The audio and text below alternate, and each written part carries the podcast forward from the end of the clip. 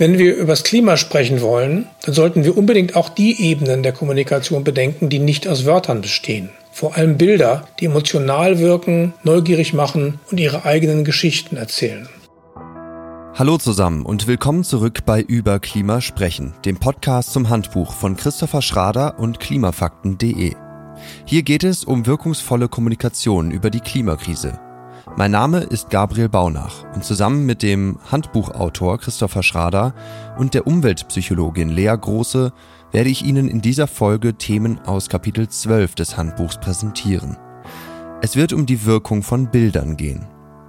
Das erwähnte Handbuch können Sie im Buchhandel kaufen, kostenlos bei klimafakten.de als PDF downloaden oder die Kurzfassungen der Kapitel dort online lesen. Die Links finden Sie in der Folgenbeschreibung. Nun wünsche ich viel Freude beim Hören.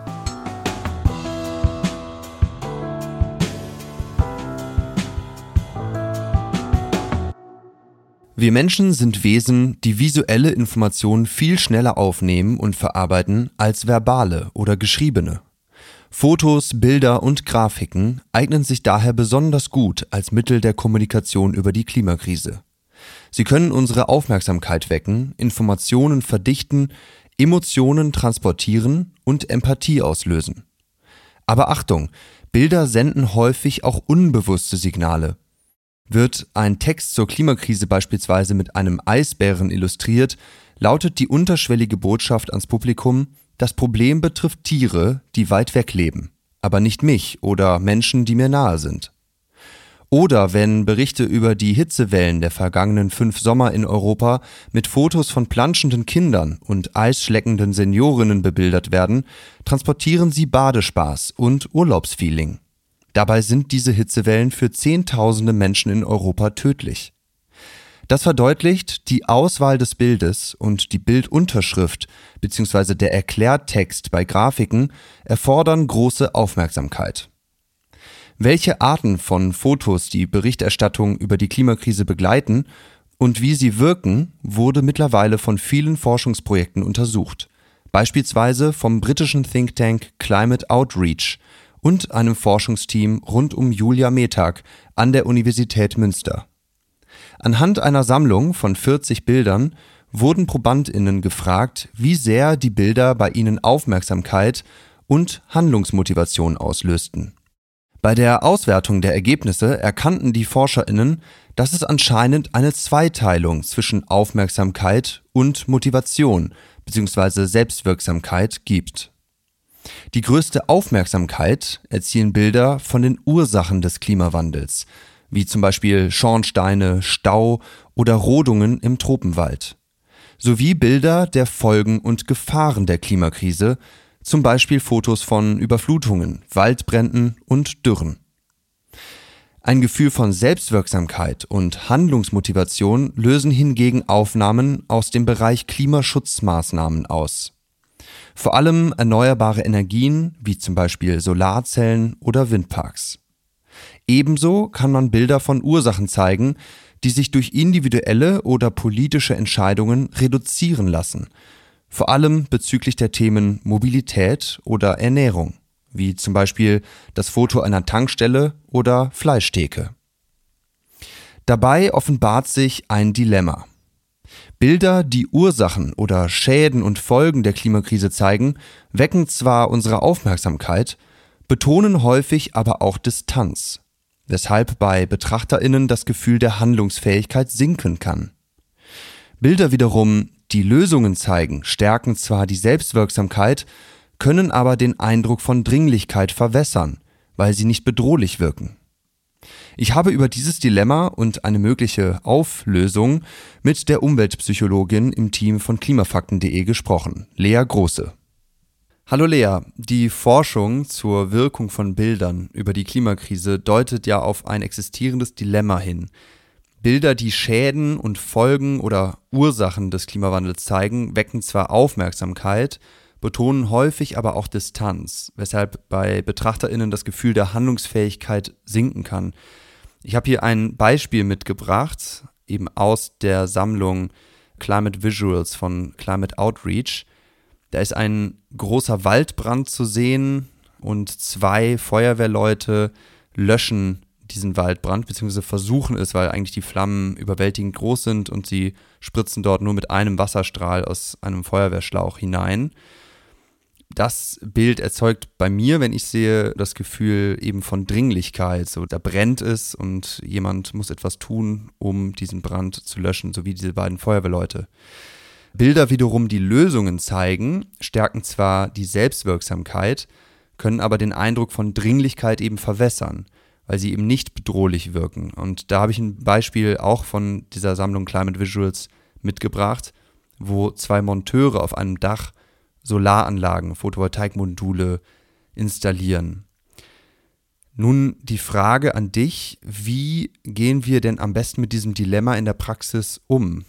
Ja, also ich glaube, erstmal ist es wichtig für die Menschen, die mit dem Bild arbeiten, sich über den Zweck des Textes und des Bildes klar zu werden. Also wirklich zu schauen, möchte ich Aufmerksamkeit erregen und eine Dringlichkeit erwecken in ja, meinem Leser, meiner Leserin oder der Person, die dieses Bild sieht?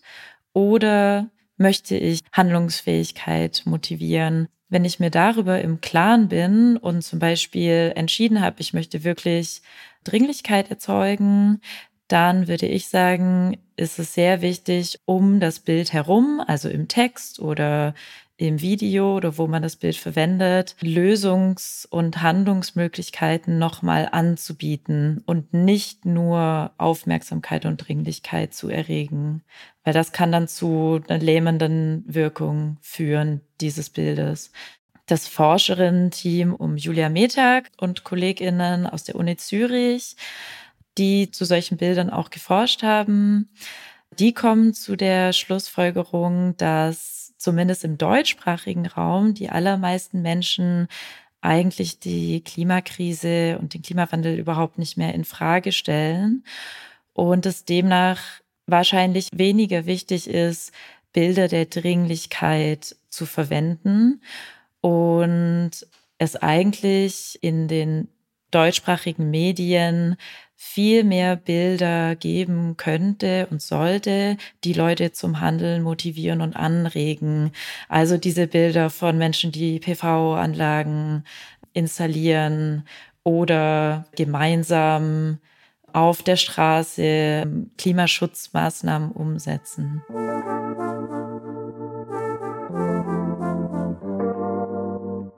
Wir gehen nun neun Tipps zum Umgang mit Bildern durch, zusammengestellt aus Ergebnissen der Forschung von Julia Metag und ihrem Team, von Climate Outreach und aus Recherchen von Christopher Schrader. Tipp Nummer eins: Erzähle neue Geschichten statt alte Klischees. Statt Eisbären, Abholzung oder rauchender Schlote sollten wir unbedingt mehr Handlungsoptionen zeigen. Es dürfen gerne auch mal überraschende Aufnahmen sein, die das Bild der Klimakrise in der öffentlichen Wahrnehmung verändern und Selbstwirksamkeit auslösen. Hierzu gehören beispielsweise Fotos von grünen Städten, fröhlichen und stolzen Menschen, die Probleme lösen und Visionen einer besseren Zukunft. Aber gerne ab und zu auch humorvolle Aufnahmen. Tipp Nummer zwei: Zeige echte Menschen statt gestellte Bilder. Fotos kommen dann besonders gut an, wenn man darauf wenige Menschen sieht, die möglichst authentisch und glaubwürdig wirken, man an ihren Emotionen teilhaben und ihnen in die Augen blicken kann. Tipp Nummer 3. Zeige die Ursachen der Klimakrise in ihrer Breite. Vom vorherigen Tipp Nummer 2, wonach man wenige echte Menschen zeigen sollte, muss man abweichen, wenn es um klimaschädliche Verhaltensmuster geht. Ist zum Beispiel nur eine einzelne Autofahrerin oder ein einzelner Fleischesser zu sehen, dann könnten sich Betrachterinnen mit dieser Person solidarisieren und abwehrend reagieren, weil sie die gezeigte Szene als ganz normales Element des Alltags werten.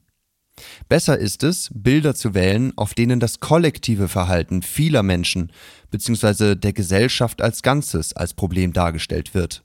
Zum Beispiel Stau, Smog oder Massentierhaltung. Tipp Nummer 4. Zeige Klimafolgen mit emotionalem Effekt. Wenn die Personen auf den Bildern in Not sind, weil ein Sturm ihr Haus zerstört hat oder der Brunnen ausgetrocknet ist, kann das beim Publikum starke Gefühle auslösen. Das Ziel muss es dann sein, diese Emotionen auf eine greifbare Handlung bzw. eine konkrete Aktion umzulenken. Sonst machen sich Ohnmacht und Hoffnungslosigkeit breit. Deswegen ist es wichtig, Handlungsoptionen zu nennen und zu zeigen. Tipp Nummer 5. Zeige lokale, aber ernste Klimafolgen. Inzwischen begreifen zwar die meisten Menschen, dass sich die Klimakrise nicht nur am Nordpol oder in Pakistan abspielt, aber wir könnten die lokalen Folgen in der unmittelbaren Umgebung in der Berichterstattung, Kampagnen oder Vorträgen noch deutlicher hervorheben. Gleichzeitig müssen wir den Eindruck vermeiden, eine Überschwemmung zum Beispiel eines Baches sei läppisch, weil die Anwohner meinen, das passiere doch jedes Jahr ohne große Folgen. Mit dem Zweiklang lokal und ernst lassen sich auch noch mehr Menschen erreichen, die sich nicht so viel aus Konzepten wie der globalen Gerechtigkeit machen. Tipp Nummer 6. Vorsicht mit Bildern von Protesten. Menschen außerhalb der sogenannten Klimablase werden von solchen Aufnahmen an den politischen Streit erinnert. Das Potenzial, solche Bilder mittels Motivated Reasoning, also zielgerichtetem Denken, von vornherein abzutun, ist bei Streik- und Protestfotos besonders groß. Tipp Nummer 7. Gehe auf dein Publikum ein. Bilder wirken auf jede und jeden unterschiedlich. Die Grundwerte und Vorkenntnisse einer Gruppe können darüber entscheiden, was ihre Mitglieder auf dem Foto sehen. Tipp Nummer 8. Achte besonders auf das allererste Bild, das dein Publikum sieht. Denn der erste Eindruck zählt besonders. Also nicht an den Anfang ein schönes, aber wirkungsloses Foto setzen, um erst danach aufzudrehen. Tipp Nummer 9. Mache dir klar, dass dein Publikum weniger weiß und anders denkt als du. Wer einem Publikum mit einer Botschaft zum Klimaschutz entgegentritt, hat sich intensiv mit dem Thema befasst und dabei auch die verwendeten Bilder immer wieder angeschaut. Irgendwann sieht man dann überhaupt nicht mehr, was andere darauf auch erkennen oder daran nicht verstehen könnten. Wir sollten daher möglichst die Wirkung der Bilder testen, bevor sie zum Einsatz kommen. Der Autor des Handbuchs, Christopher Schrader, ordnet diese neun Tipps noch einmal für uns ein. Hallo Christopher, das waren ja jetzt viele Hinweise für die Hörerinnen. Vielleicht kannst du die gerade vorgestellten Tipps zum Umgang mit Bildern mit einem Beispiel noch etwas lebendiger und einprägsamer erklären. Angenommen, du wärst als Redner zu einem Klimavortrag in einer Stadtbibliothek in einer Kleinstadt eingeladen und erwartest ein breites, bunt gemischtes, aber grundsätzlich offenes und interessiertes Publikum zu deinem Vortrag. Wie würdest du die Bebilderung deines Vortrags planen und umsetzen, um möglichst alle Tipps zu beachten und einzuhalten? Hallo Gabriel. Tatsächlich habe ich gerade eine solche Einladung von einer Stadtbibliothek in einer Gemeinde in der Nähe von Berlin bekommen. Meine Vorträge behandeln ja oft die grundsätzlichen Probleme der Kommunikation und die Aspekte, auf die man achten muss, um mehr Wirkung zu erzielen. Um das greifbarer zu machen, fange ich meistens mit einem kleinen Videoclip aus der ersten Sendung der Sesamstraße in Deutschland an. Da singt ja ein Kinderchor, viele kennen das, der, die, das, wer, wie, was und so weiter. Und dieses wer, wie, was ist für mich so etwas wie die Kernbotschaft der Kommunikation. Man kümmert sich zuerst darum, mit wem man spricht, nicht zuerst um die Sache, nicht in Anführungsstrichen um den Klimawandel oder um die Lösung. Dieses Lied kennen noch viele aus der eigenen Kindheit und wenn ich den Leuten ganz am Anfang einen Ohrwurm mache, dann bleibt meine Botschaft leicht im Kopf. Auch wenn in dem Vortrag nicht die Metaebene der Kommunikation im Mittelpunkt steht, muss ich mich natürlich an meine eigenen Regeln halten. Also sowohl an das Wer wie was im Allgemeinen, als auch an möglichst viele der neuen Regeln zu Bildern im Besonderen. Der erste Schritt in diesem Fall wäre, dass ich im Vorgespräch kläre, ob das Publikum tatsächlich schon offen und interessiert ist und was in der Gemeinde gerade anliegt, welche Klimaprobleme und Maßnahmen man dort diskutiert und wie da die Linien verlaufen. Außerdem versuche ich mehr über die Menschen im Publikum zu erfahren. Vielleicht lief die Werbung für den Abend ja vor allem über einen Verein. Bei der Bebilderung, vor allem beim ersten Bild, würde ich dann lokale Lösungsansätze in den Mittelpunkt stellen. Das erste Bild ist also eine Initiative aus der Stadt, die die Menschen erkennen, vielleicht gefolgt von einer Folge der Klimakrise, die dort bedeutsam war. Das gibt dann den Eindruck, ihr habt schon was getan, Dazu hattet ihr auch allen Grund. Lasst uns mal gemeinsam überlegen, ob das reicht und was sonst noch möglich oder nötig ist. Je nachdem, was ich über das Publikum erfahren habe, könnten weitere Bilder den Ausstoß von CO2 in Deutschland zeigen, dann nach der Regel in der Breite und die Folgen der Klimakrise zum Beispiel in Afrika oder in einer Partnergemeinde in Südeuropa, wenn es die gibt. Ich selbst bin übrigens immer wieder in der Gefahr, gegen die Regel 9 zu verstoßen. Ich liebe Bilder, auf denen man sehr viel entdecken kann, auf denen man mit den Augen spazieren geht. Aber die wirken auf andere oft überladen, unklar, jedenfalls schwächer als auf mich selbst. Die Regel 9 habe ich also gewissermaßen auch als Ermahnung an mich selbst ins Buch übernommen. Okay, Dankeschön. Und damit sind wir am Ende dieser Folge angekommen. Vielen Dank fürs Zuhören. Kapitel 12 des Handbuchs enthält übrigens noch einige Tipps zum Umgang mit Grafiken und Bildunterschriften bzw. Begleittexten von Bildern. Wer also tiefer ins Thema Klimakommunikation eintauchen will, sollte unbedingt die Kurz- oder Langfassung des Handbuchs über Klima sprechen über den Link in der Folgenbeschreibung lesen. Wenn Sie neue Podcast-Folgen nicht verpassen wollen, dann abonnieren Sie diesen Podcast am besten in Ihrer Podcast-App. Und bitte hinterlassen Sie uns dort eine Bewertung und einen Kommentar, damit sich dieser Podcast noch weiter verbreitet. Auch über den Newsletter von klimafakten.de werden wir Sie regelmäßig auf dem Laufenden halten. Den Link zur Anmeldung finden Sie in der Folgenbeschreibung. Wir hören uns wieder bei der nächsten Folge von Über Klima sprechen.